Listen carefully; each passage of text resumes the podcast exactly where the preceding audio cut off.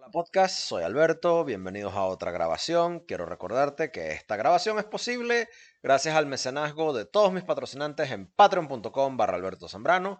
Este podcast también lo puedes conseguir donde sea que consigas tus podcasts, bien sea en Spotify, en Google, en Apple, en todas las plataformas porque estoy en todas. Aquí Alberto está en los controles técnicos, el pequeño Albertico. Saludos del pequeño Albertico. Hoy domingo vamos a hablar de Crímenes del comunismo. Y hoy les vamos a hablar de quién? De un gran patriota francés, comunista, amante de la humanidad y de la libertad, que todo lo que hizo lo hizo en nombre de la igualdad y de la humanidad. No es nada más y nada menos del, que, sino, que del número 3 del Partido Comunista Francés, André Martí, mejor conocido como el carnicero de Albacete. Y no era por sus dotes con la carne de res, precisamente.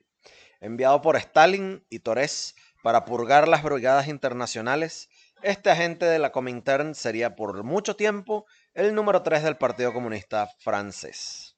Un agente de influencia de alto nivel de Moscú, cuadro dirigente de la Comintern y del Partido Comunista francés.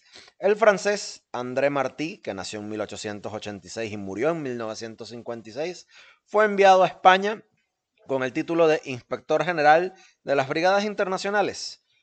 Pronto lo apodaron el Carnicero de Albacete y era el jefe de un brazo armado llamado el Grupo de Información, un servicio de investigación creado por el embajador de la Unión Soviética en España, Marcel Rosenberg, un judío, no es que a nadie le importe que sea judío, pero él tenía una gran identificación con su raza y su identificación étnica, ¿no? El mismo que bajo las órdenes bajo del NKVD, los servicios secretos soviéticos, eh, lo puso a trabajar allí.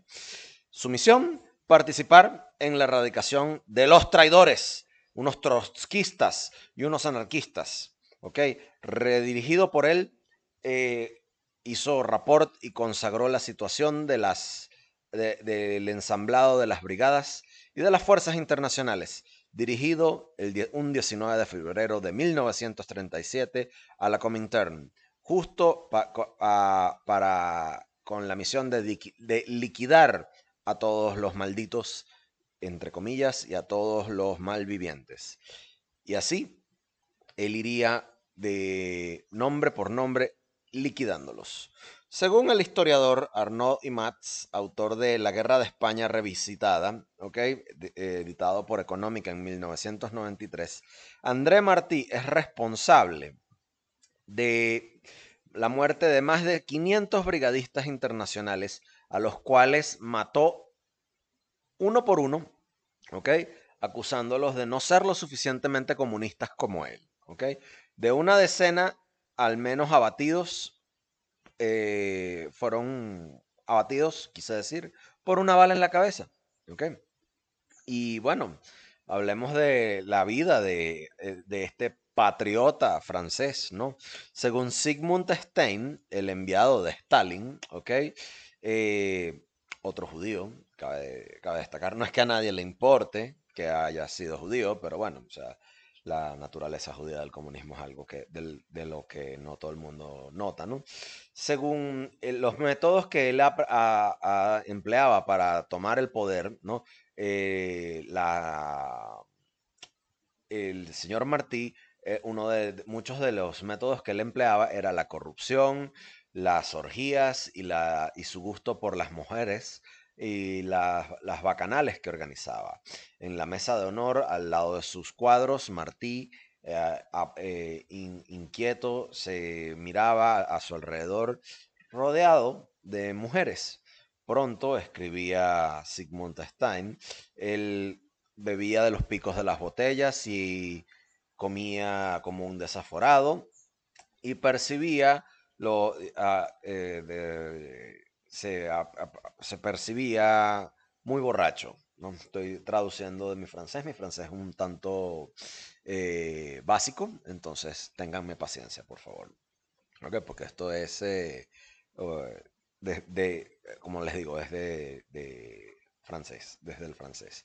También en las bacanales que hacía André Martí, bueno, no aguantaba y eh, agarraba de dos o tres mujeres a su lado. Les agarraba las piernas y agarraba, eh, les agarraba los brazos y, las tetas. El tipo era un, el tipo era un degenerado.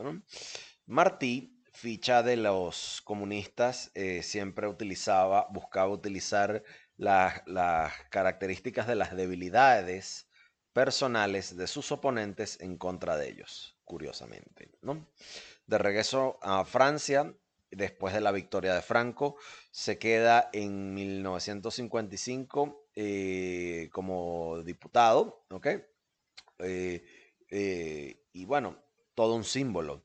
La firma del Pacto Germano-Soviético en 1939 se hace en Moscú, del cual él denuncia en 1943. Eh, representa el Partido Comunista Francés eh, y, protesta la salida del- de Francia de, la Argelia, ¿no? Pues, curioso comunista con peculiaridades eh, un tanto imperiales, ¿no? Pero bueno, qué cosas, ¿no? Bueno, de ahí que el, historia, el historiador Jean-Jacques Marie lo describiera como un hombre bru- brutal, grosero y, ma- y malvado, ¿no? Y, y bueno, este terminaría siendo el número 3 del partido detrás de Maurice Thorez y Jacques Duclos, quienes en 1952 lo excluirían. Eh, la- su razón de su- la exclusión de su de este eh, revolucionario eh, francés serían razones policiales. Sería rehabilitado 43 años más tarde por Robert Hugh, ¿ok?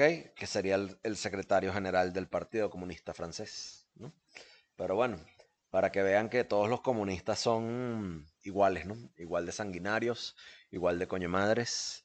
Y bueno, este, este era un breve, espero les haya gustado, ¿no? Un tanto, me quedó un poco chucuto, lo sé, pero bueno, hay que practicar eh, un poco el francés porque esto está de un texto en francés que conseguí y espero, me llamó la atención y se los decidí mm, cambiar eh, y compartir.